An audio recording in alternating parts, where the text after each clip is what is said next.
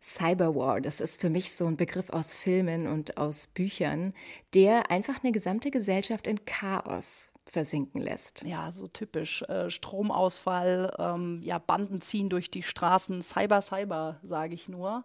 Aber ein Teil davon ist sehr spannend und hat auch was mit den US-Wahlen zu tun. Und das haben wir besprochen mit der Sicherheitsforscherin Julia Schütze. Es reicht halt gegebenenfalls schon, wenn einfach jemand sagt, hey, es wurde gehackt, dass Leute verunsichert sind. Und da ist es halt wirklich wichtig, dass Wählerinnen und Wähler ihr Wahlsystem kennen und solche Informationen dann auch hinterfragen.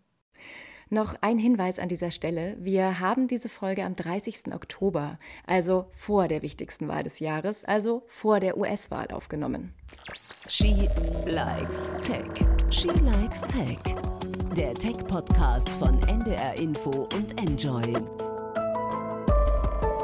Hi und herzlich willkommen bei einer neuen Folge von She Likes Tech. Ich bin Svea Eckert. Und ich bin Eva Köhler. Wir sind Tech-Journalistinnen und wir sprechen hier jede Woche mit einer Frau aus der Branche über ihre Arbeit, ihr Fachgebiet und auch ein bisschen darüber, wie es so ist, als Frau in einer männerdominierten IT-Welt zu arbeiten. Eva, was steht heute auf dem Plan?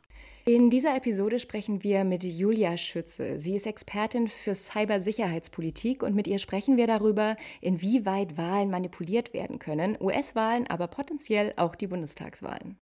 Hallo Julia. Hey, hallo Julia. Hallo. So schön, dass du da bist. Julia, du bist ja Expertin für Cybersicherheitspolitik. Das klingt nach einem ziemlich ungewöhnlichen Job. Wie kam es dazu? Äh, ein bisschen auf Umwegen. Also so richtig zum Thema ähm, bin ich gekommen so 2013. Da war ich ähm, im US-Bundesstaat North Carolina und habe dort studiert. Und das war ja zur Zeit von den Snowden-Leaks. Und da habe ich dann irgendwie zum ersten Mal hautnah miterlebt, wie es so verschiedene Reaktionen einfach gibt, äh, wenn der Staat bestimmte Technologien dann in dem Fall auch für Überwachungszwecke nutzt. Und mich hat dann einfach verwundert, dass der Professor oder auch die Freunde und Freundinnen irgendwie nicht verstanden habe, wieso ich deswegen so ein Fass aufmache. Und da war dann eigentlich meine Reaktion einfach so, okay, instinktiv finde ich das halt nicht gut aber ich würde schon gern verstehen, warum andere das jetzt okay finden und halt auch so ein bisschen die technische Seite besser verstehen. Also wie funktioniert das? Ähm, und wie könnte man dann auch zum Beispiel das verhindern, dass ein Staat sowas macht? Lass uns einmal ein bisschen mehr auch noch stärker definieren, was ist Cyberkrieg, Eva? Ähm, kennt man ja auch so aus so Blackout-Filmen, ne? Exakt, beziehungsweise eben auch aus dem Buch. Ne? Also bei Blackout geht es ja, wie auch in ganz vielen anderen Dystopien, um die Tatsache, dass zum Beispiel einfach mal die Stromversorgung gehackt wird und komplett der Strom ausgeschaltet wird. Und das sind ja so Horrorszenarien, die zumindest in meinem Kopf immer da sind, wenn wir von Cyberkrieg sprechen und von Angriffen und Hacken im Netz und staatlichen Systematiken. Wie, wie ist es, wenn du da jetzt aus der Perspektive Wahlen drauf schaust? Also was bedeutet dann dieser Begriff Cyberkrieg, Cyberwar für dich? Hm, ich gucke da ein bisschen von der anderen Seite erstmal drauf. Also zum Beispiel, also was ist IT-Sicherheit? Ja, erstmal. Also was sind zum Beispiel die Grundwerte von Informationssicherheit? Was will man eigentlich schützen? Zum Beispiel Vertraulichkeit, Verfügbarkeit, Integrität. Also bei einer Wahl ähm, zum Beispiel bleiben die Daten wirklich, die E-Mail, ja, bleiben die, bleibt die E-Mail wirklich für die Person bestimmt, die sie auch erhalten soll? Oder äh, haben dann auch noch andere da Zugriff? Oder bleibt die Webseite, wo alle Informationen zu der Wahl draufstehen, auch sichtbar für die Bevölkerung? Oder ähm, wird quasi durch einen Cyberangriff verhindert, dass die Informationen ähm, verfügbar sind? Oder werden Informationen geändert? Ja, bei einer E-Mail ist der Text dann auch wirklich der, der gesendet wurde, oder ist es jetzt ein anderer? Und ähm, dann nochmal weiter, bei der Cybersicherheit geht es dann darum, ähm, soziokulturelle, politische, rechtliche Fragestellungen und weitere Dimensionen. Und wenn wir dann in den Kriegsbereich gehen oder die Sicherheitspolitik, das sind dann halt auch Fragen, also in welchem Kontext werden Cyberangriffe benutzt, mit welcher Motivation und warum. Und da beschäftige ich mich dann halt auch mit im Bereich Wahlen. Also wie soll zum Beispiel durch Cyberangriffe versucht werden, äh, Wahlen zu beeinflussen, welche Methoden werden genutzt, ähm, welche Motive stehen dahinter und wie schützen wir uns?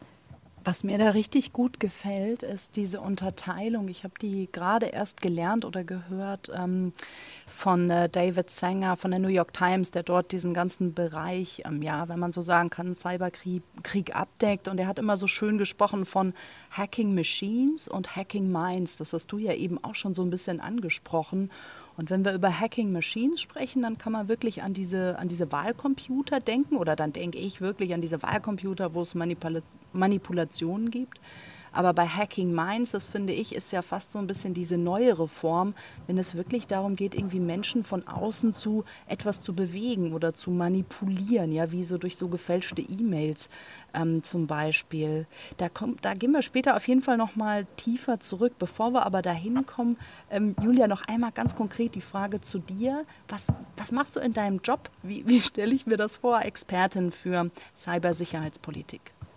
Ja, also so ein bisschen in einem Think Tank bin ich ja. Also ich denke viel nach, dann schreibe darüber und recherchiere, ähm, was vielleicht ein bisschen noch praktischer ist. Was wir auch machen äh, in der SNV in Bezug auf Wahlen ist zum Beispiel eine Cybersicherheitspolitikübung. Ähm, die richtet sich an verschiedene Zielgruppen. Also ich habe das auch schon mit Leuten von der Bundeswehr gemacht und Studierenden, um damit die Teilnehmerinnen zum Beispiel verstehen, ähm, was macht denn das Bundesamt für Sicherheit in der Informationstechnik oder EU-Institutionen, ähm, wenn ein Cyberangriff passiert. Also es gibt quasi Charaktere und ein Szenario und dadurch soll ähm, quasi geübt werden, aber auch einfach verstanden werden, wie funktioniert eigentlich Cybersicherheitspolitik gerade und was mache ich denn zum Beispiel, wenn es einen Cyberangriff gibt? Ähm, wie kommuniziert man das dann mit, äh, zu der Öffentlichkeit? Ja? Und die müssen dann auch Pressekonferenz machen und sowas. Ihr spielt Krieg? Eva, hast du sowas schon mal gemacht? Äh, ja, nee, mich erinnert sowas immer nur so an Risiko, ne? wo man dann einfach 800 Stunden oder es gibt ja auch so, so Tabletop-Spiele, sowas. So, an sowas erinnere ich mich, wo man dann strategisch über Stunden und Tage hinweg überlegt, was kann wie, warum, wieso, weshalb. Warst du schon mal dabei, Svea?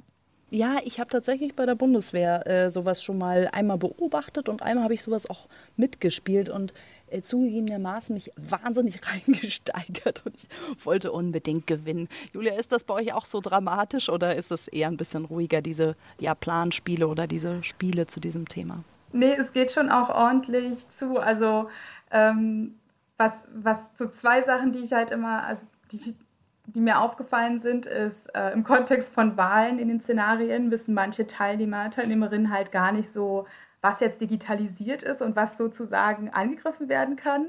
Ähm, also das braucht aber so ein bisschen. Ähm, und dann halt auch so typische Sachen wie bei der EU-Wahl ähm, kann man sich ja ein Szenario überlegen, dass halt in zwei Ländern was passiert. Ja, dann wäre es auch gut, wenn man darüber kommuniziert, Informationen austauscht ähm, und vielleicht auch entscheidet, ja, kann die EU-Wahl dann noch stattfinden oder nicht. Und ähm, die EU-Institutionen packen wir dann meistens in einen anderen Raum, ja, damit die ein bisschen räumlich getrennt sind. Ähm, und manchmal wird dann einfach mit denen gar nichts geteilt. So, die sitzen dann so ein bisschen im Dunkeln. Und das kommt dann immer erst später so in der Pressekonferenz auf, wo die Akteure der EU dann quasi auch zum ersten Mal hören, ah ja, okay, das ist gerade das, was in Deutschland passiert. Ähm, ja, das ist natürlich ungünstig.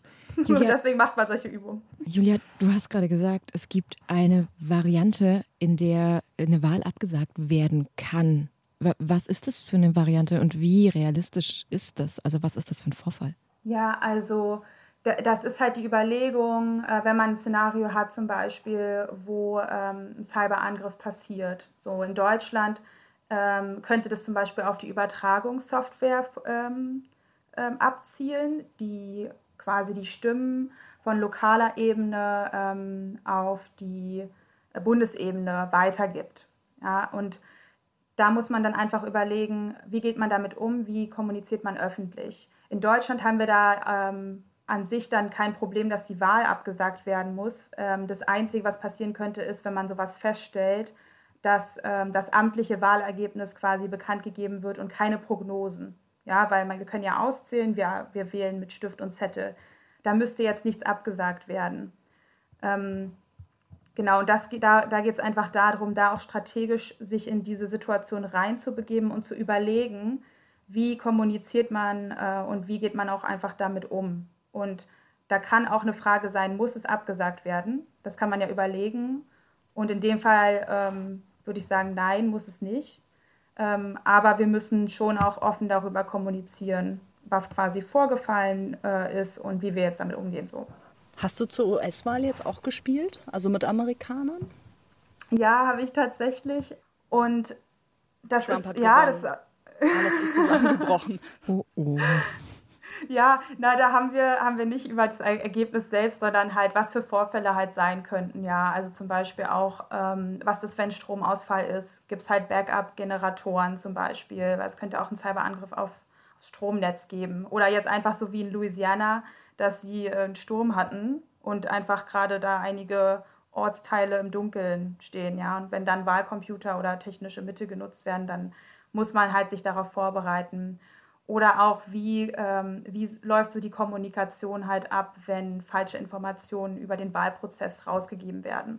Ähm, das wurde schon auch so ein bisschen durchdacht. Jetzt bist du ja in deinem Bereich ähm, schon auch irgendwie wahrscheinlich so ein kleines Einhorn. Also vermutlich sind da, wie ich mir das so vorstelle, wenn ich über Krieg nachdenke, ganz viele Männer an großen Tischen, die entscheiden. Also sehen wir ja auch in allen Filmen, in allen Ein Mann rettet die Welt Filmen sitzen an diesen Entscheidungstischen immer sehr, sehr, sehr viele Männer. Wie ist das bei dir? Also wie erlebst du das? Bist du eine der wenigen Frauen oder bist du da einfach in sehr guter Gesellschaft und ihr seid so 50-50? Ja, also 50-50 sind wir noch nicht äh, ganz, aber wir arbeiten dran. Also im, in unserem Team bei der SNV zum Beispiel sind wir zwei Frauen und ein Mann.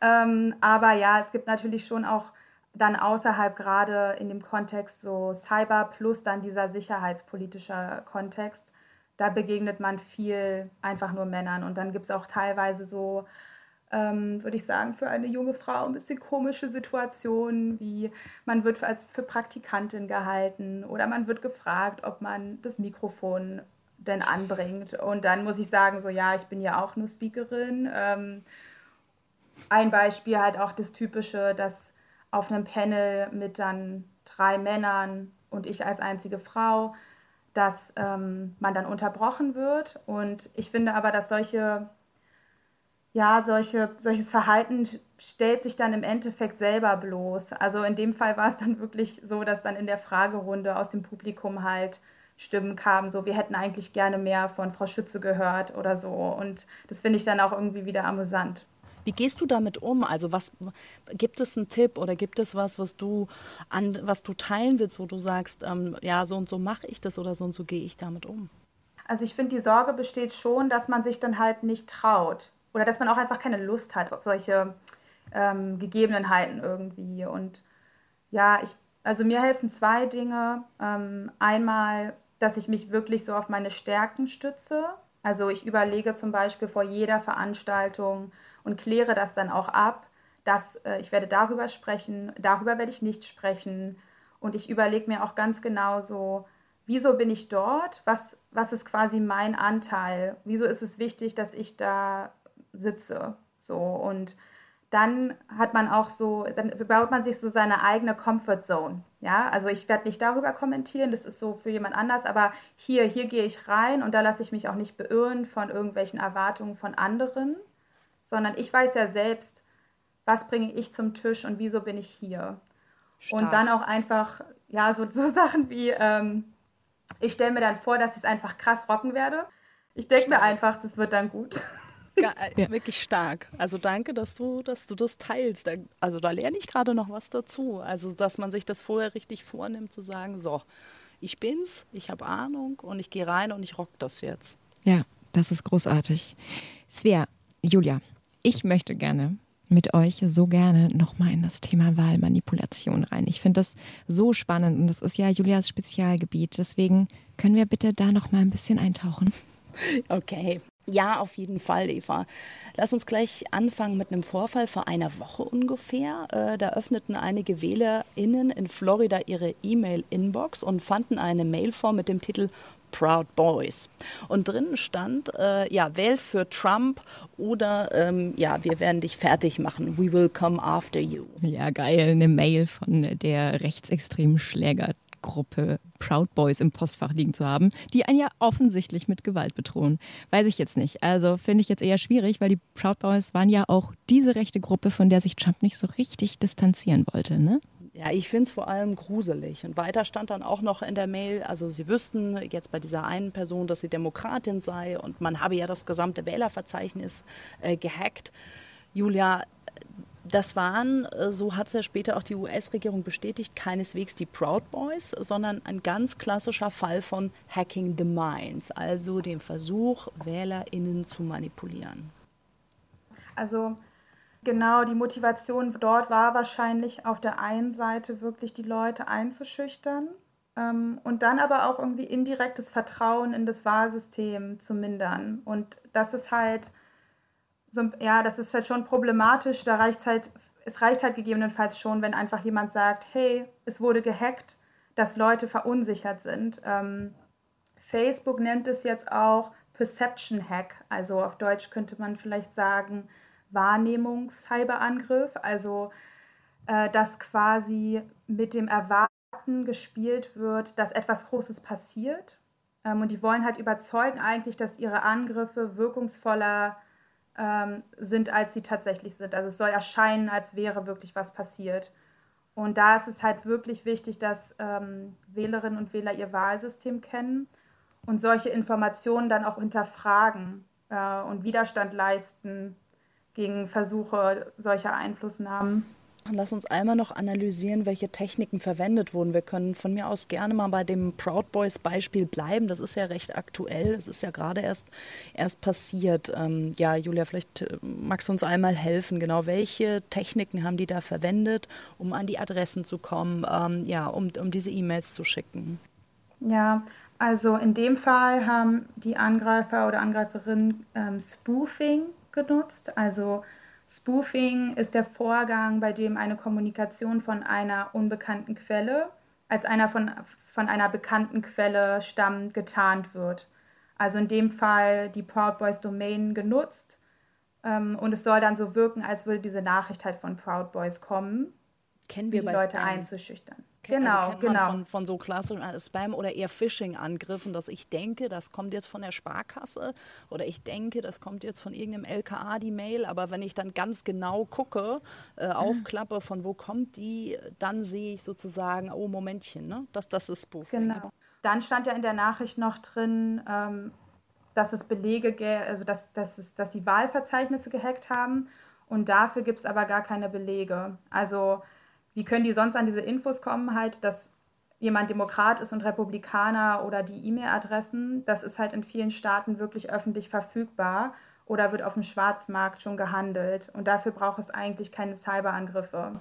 Lass uns einmal zusammenfassen, beziehungsweise auch den letzten Teil noch, noch mal genauer erklären. So, wir haben am Anfang im Prinzip, ähm, es gibt eine Gruppe, jetzt in dem Fall die Proud Boys, ähm, da wird sozusagen deren E-Mail-Account wird möglicherweise gehackt, dann können E-Mails verschickt werden mit dem Absender Proud Boys. So, das wäre dann sozusagen der erste Schritt. Der zweite Schritt ist, den Angreifern ist es irgendwie gelungen, an diese Informationen zu kommen äh, von, von den Leuten, äh, sei es durch Hacking oder wahrscheinlich in dem Fall eher sowas wie Scraping. Das heißt also, dass einfach vorhandene Informationen runtergeladen werden aus dem Netz oder, du hast es gesagt, Julia, auf dem Schwarzmarkt gekauft werden. Und der letzte Schritt ist dann quasi eigentlich dieses Social Engineering oder die, die fiese Phishing-Mail, ne?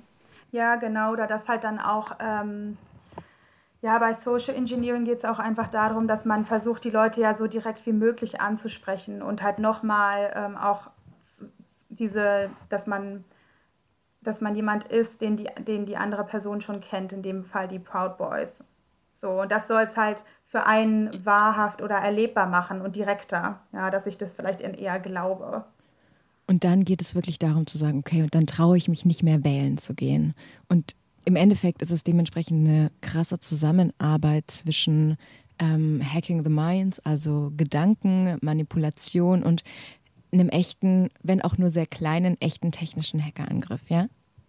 Genau, und dann halt auch wirklich dieses Problematische, dass sie dann so tun, als hätten sie die Wahlverzeichnisse gehackt. Ja, und dass die Person vielleicht, vielleicht ist sie nicht eingeschüchtert, aber vielleicht denkt sie dann, äh, dass die Wahlverzeichnisse gehackt würden wurden, was auch nicht gut wäre, was aber in dem Fall ja nicht stimmt. Ja? Also die Leute müssen dann schon auch selber wissen und es hinterfragen, ah ja, die Information, meine E-Mail plus, ob ich Demokrat bin, ist ja auch eigentlich öffentlich. Ja? Also das kam nicht über die Wahlverzeichnisse. Julia, mich würde noch wahnsinnig interessieren, weiß man, wer da dahinter steckt bei diesem Angriff? Also äh, ich hatte jetzt irgendwo mal äh, gelesen, äh, möglicherweise der Iran. Wie kommt man auf sowas? Ja, das war wirklich die so schnellste Attribution, die wir so gesehen haben. Also für Attribution, also die Zuordnung von Cyberangriffen zu einem bestimmten Akteur oder Staat, da gibt es ähm, auf der einen Seite so technische Informationen ähm, die zum Beispiel bestimmen, ähm, welche Gruppen, also es gibt schon Cyber, also Gruppen, die quasi immer wieder ähnlich auch Werkzeuge benutzen so. Und die kommen dann teilweise aus verschiedenen Ländern, aber das reicht ja allein nicht aus, um zu sagen, das ist jetzt der Staat. Ja, es kann auch einfach eine unabhängige Gruppe aus diesem Land sein. Und dazu braucht es dann eigentlich noch nachrichtendienstliche und politische Informationen. Und die technischen und politischen Informationen, die kann ich ja jetzt auch oder Gegebenenfalls kann man die von außen auch prüfen. Aber nachrichtendienstliche sind ja sehr schwer von außen jetzt zu prüfen. Und die Sicherheitsbehörden in den USA sagen, ähm, dass sie diese nachrichtendienstlichen Informationen haben, dass sie das dem Iran zuordnen können. Es gibt dadurch auch, auch Skepsis von Experten und Expertinnen. Ähm, aber das ist natürlich spannend auch einfach jetzt, dieser Fall in dem Sinne, weil wir auch gerne jetzt verstehen wollen, wie haben sie denn das jetzt geschafft, dass sie diesen Cyberangriff so zuordnen können. Also da wird es, glaube ich, noch weiter ähm, in diesem eher so nerdigen Cyberteil, wie funktioniert Attribution, äh, wird dieser Fall wahrscheinlich noch weiter besprochen werden. Jetzt haben wir ja über diesen Proud Boys-Fall gesprochen. Eine andere Möglichkeit, vor einer Wahl für Chaos und Verunsicherung zu sorgen, ist der, die Hack-and-Leak-Taktik. So ein bisschen wie wir das auch bei Hillary 2016 gesehen haben. Vielleicht, Julia, ganz kurz noch einmal, ähm, um was geht es bei Hack-and-Leak? Ja, da geht es darum, ähm, dass man ähm, versucht, hauptsächlich über Phishing an ähm, Daten ranzukommen, wie zum Beispiel Accountdaten wie E-Mail, Passwort, ähm, um dann E-Mails abzugreifen und diese dann zu veröffentlichen. Und das kann dann halt auch noch mit verbunden werden, mit diese E-Mails gegebenenfalls zu manipulieren. Und wenn ich das veröffentliche, mit welchem Ziel? Also geht es da dann wirklich darum, irgendwie Leute bloßzustellen, Menschen irgendwo hinzuschicken und da irgendwie aufzuwühlen und irgendwie, weiß ich nicht, Politiker bloßzustellen oder was ist das Ziel von Hack League? Ja, genau, also so Diskreditierung von politischen Akteuren, da haben wir schon einige Beispiele ja auch gesehen. Ähm, oder auch so die Spaltung der Gesellschaft. Ja, also dass dann vielleicht ähm, eine E-Mail eine bestimmte Position zeigt und es dann nochmal klar wird. Oder es wird halt dann mit einer Desinformationskampagne darum herum äh, um solche E-Mails noch versucht, ähm, da einfach Extrempunkte rauszusuchen und dann die Leute gegeneinander aufzubringen. Wir haben ja jetzt im Vorfeld diesen, diesen Biden-Fall gesehen. Bei diesem Joe Biden-Fall geht es ja tatsächlich darum, dass da eine E-Mail angeblich gefunden wurde auf einem Notebook, das in einer Reparaturwerkstatt war. Das ist in einer Reparaturwerkstatt gewesen, irgendwann im Frühjahr 2019 und diese E-Mail soll beweisen, dass sich Joe Biden mit dem Geschäftspartner seines Sohnes in der Ukraine 2015 getroffen hat. Konnte nie verifiziert werden, ob diese E-Mail überhaupt so existiert hat und ob das alles stimmt. Ähm, dennoch hat die Washington Post das gedruckt und damit so ein bisschen die für New Kontroversen. Äh, die New, New York Post hat es gedruckt und dafür damit so ein bisschen für Kontroversen gesorgt. Ich gebe die Frage jetzt nochmal weiter. Wie schätzt du das ein, Julia?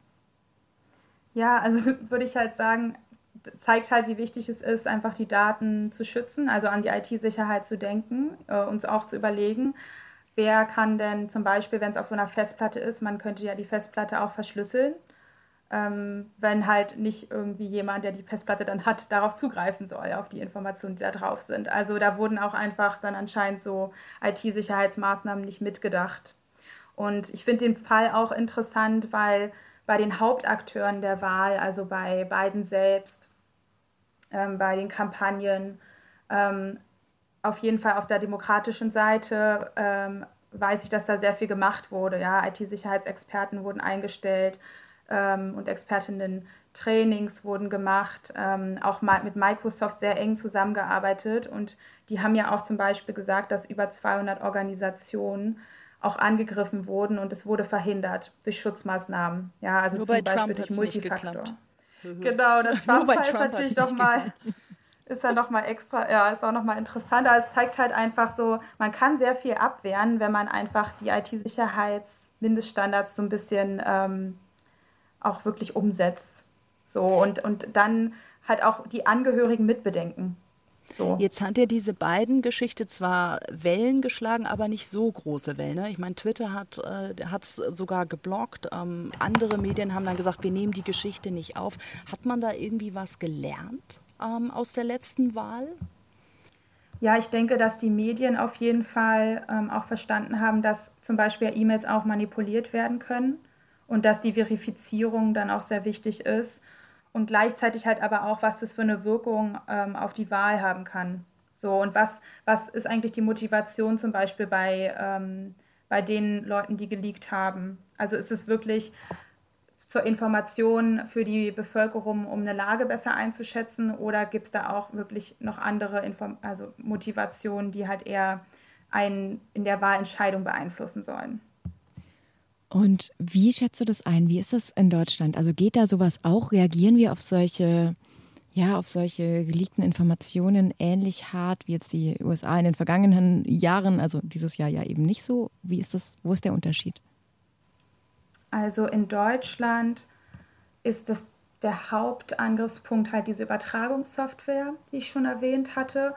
Und äh, dafür gibt es zum Beispiel auch immer noch keine IT-Sicherheitsmindeststandards. Ähm, und es wird auch gerade in dem aktuellen IT-Sicherheitsgesetz nicht wirklich mitbedacht, dass das vielleicht sozusagen eine wichtige Infrastruktur ist für unsere Demokratie und dass man dann auch von Bundesebene aus sagt, okay, ähm, wenn man solche Software einsetzt, dann muss es diese Mindeststandards geben. Wir haben ja nächstes Jahr auch Bundestagswahl. Also das genau. ist ja eigentlich brandaktuell, ne? oder wie so eine Art Vorläufer für uns auch.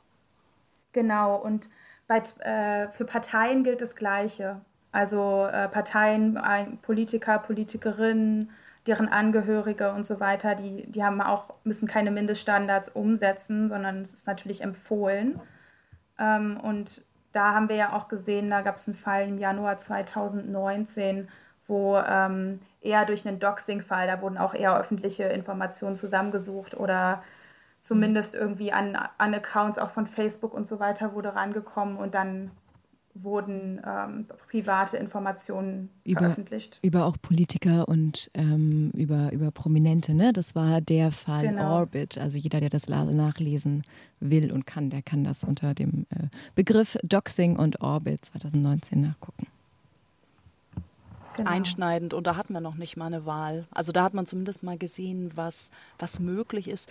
Ähm, du hast es schon so ein bisschen angedeutet, dass wir eigentlich nicht so gut vorbereitet sind in Deutschland auf das Problem.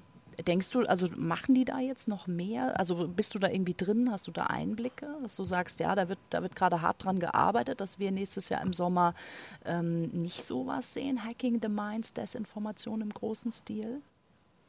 Ja, also das ähm, Bundesamt für Sicherheit in der Informationstechnik beschäftigt sich auf jeden Fall mit dem Thema. Ähm, wir wählen ja aber trotzdem auch mit Stift und Zettel, also mit, mit genau. Und da ähm, durch Hacking quasi wirklich oder durch Cyberangriffe wirklich ähm, die Wahl zu beeinflussen, ist halt schwierig.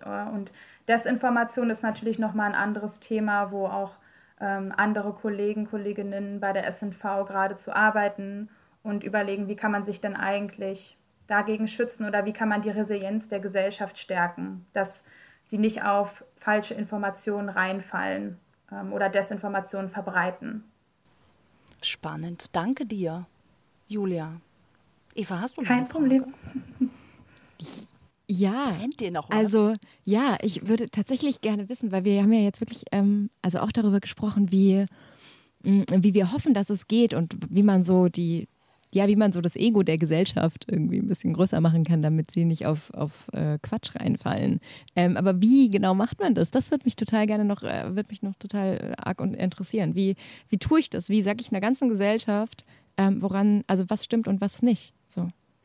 was ich finde, was die USA jetzt gut gemacht hat, in dem Fall auch von Proud Boys, es wurde äh, sehr äh, klar kommuniziert äh, und sehr schnell ähm, über, ich glaube, das macht das äh, CISA dort, äh, Rumor Control. Ja, und da gibt es wirklich von offizieller Seite ganz einfach verstehbare ähm, Informationen zum Wahlprozess, aber auch so, ähm, es kann diese und diese Angriffe geben, die können dies und das bewirken ähm, und das ist aber das Richtige daran. Und ob das jetzt sozusagen wirksam war, das wird man jetzt wahrscheinlich erst danach äh, sehen. Aber diese schnelle Reaktion ähm, und öffentliche Kommunikation und Transparenz auch, was die USA selbst macht und die Akteure dort, ähm, das ist auf jeden Fall ganz anders als 2016. Also, Sehr gut. Ja, also zusammengefasst, es geht um Transparenz. Es geht darum, dass die Behörden schnell sind, dass die Unternehmen schnell sind, dass ähm, wir einfach alle miteinander reden, um festzustellen, was stimmt im Vorfeld einer Wahl und was nicht. Genau, und auch einfach zu durchdringen, so wie funktioniert denn unsere Wahl? Was ist denn digitalisiert? Wollen wir, dass es digitalisiert ist? So, was wird gemacht? Ähm, ja. Danke dir, Julia. Das war sehr spannend. Wir haben viel gelernt über Hacking the Minds und ähm, wie man Menschen auch mit vielleicht ganz einfachen Methoden vor einer Wahl beeinflussen kann. Schön, dass du da warst. Ja, danke dir. Aber Danke. bevor wir dich rauslassen, wir haben ja so eine Art Lieblingskategorie, Der nämlich äh, Pick der- ja, der der Woche. Pick, genau. Hast du ein Lieblingsgadget, eine App, ein Buch, kann auch ein Podcast sein oder eine Serie, wo du sagst, ähm, Svea, Eva, hört euch das an, schaut euch das an, testet's aus ähm, oder auch für die HörerInnen. Das macht mein Leben immer, immer besser. Was ist es? Das ist richtig doof. Und zwar äh, für alle Bierliebhaber und Liebhaberinnen ähm, empfehle ich Untapped. Das ist eine App, wo man ähm, äh, die Biere, die man äh, hat oder die auf der Karte sind, einträgt und den, das Geschmacksprofil äh, quasi kennenlernt und das auch bewerten kann. Genau, und dadurch habe ich irgendwie mein, ähm, mein Biersortiment und meinen Geschmack äh, quasi entwickelt, äh, um zu verstehen, so was ist bitter, was ist nicht und so weiter, ja. Das ist eine, das ist eine super beliebte App bei Craft-Bier-Freunden, ne? Ein Freund von mir liebt Genau. die auch über alles und ich glaube, der trinkt seit zwei Jahren nur noch Bier, wenn er die Untapped-App dabei hat. Genau, genau. Ich habe jetzt schon teilweise Probleme, in Restaurants äh, zu kommen, wo dann, wenn man wieder in Restaurants gehen darf, ähm, wo man irgendwie Biere findet, die ich noch nicht probiert habe. Aber ja. Ach schön. Ja, vielleicht nicht unbedingt Corona-konform, aber eine wunderschöne, wunderschöner Tipp. Nein, es war wirklich ganz Dankeschön. fantastisch. Vielen, vielen Dank und ähm, hab einen hören. wunderschönen Nachmittag. Wir hören und lesen. Bis bald. Tschüss. Tschüss. Julia. Spannend. Super spannend. Also ich finde es ja wirklich immer schön, wenn man sich so Dinge, die man irgendwie ein bisschen weiß, nochmal verallgegenwärtigt. Dass man nochmal merkt, es gibt wirklich so Risikostrategiespiele, in denen Länder Kriegsszenarien nachspielen. Ähm, und da einfach gucken, so wie verwundbar sind wir oder wie verwundbar sind wir nicht. Was ich so spannend fand, war nochmal, dass wir so eingetaucht sind in dieses ganze Thema Hacking the Minds und mit diesen, dass man mit relativ einfachen Methoden viel erreichen kann. Und ich fand es sehr spannend, wie sich das, auch dieses ganze Thema Hacking Elections oder Angreifen eines Staates verändert hat. Also von vielleicht, weiß ich nicht, Stuxnet oder Hardware-Hacking hin zu, wie manipuliere ich ähm, durch ja, Phishing gleiche E-Mails die Leute dazu, dass sie vielleicht nicht zur Wahl gehen. Das muss ich sagen, das hat mich jetzt richtig fasziniert und hat mir ein bisschen Sorge bereitet, ob wir da äh, für kommenden Sommer auch gut aufgestellt sind. Aber da bleiben wir dran. Ja, davon gehen wir jetzt einfach mal aus und wir, wir hoffen das, würde ich ja, sagen. beziehungsweise wir recherchieren das, würde ich sagen. Ja, das sowieso immer. äh, Dazu machen wir dann nächstes Jahr einen Podcast. Auf jeden Fall. Schön, dass ihr da wart und dass ihr uns zugehört habt. Und wenn euch unser Podcast gefällt, dann sagt es weiter, erzählt es euren Freunden, Eltern, Großeltern, postet es. Folgt uns auf Twitter, ihr findet das in den Show Notes, oder äh, bei Instagram oder schreibt uns einfach eine E-Mail, wenn ihr Anmerkungen habt oder andere Dinge wissen wollt. Schreibt diese E-Mail an shelikestech.ndr.de. Wir freuen uns sehr, dass ihr diese Woche wieder da wart. Bis dann und tschüss. She Likes Tech. Der Tech-Podcast von NDR Info und Enjoy.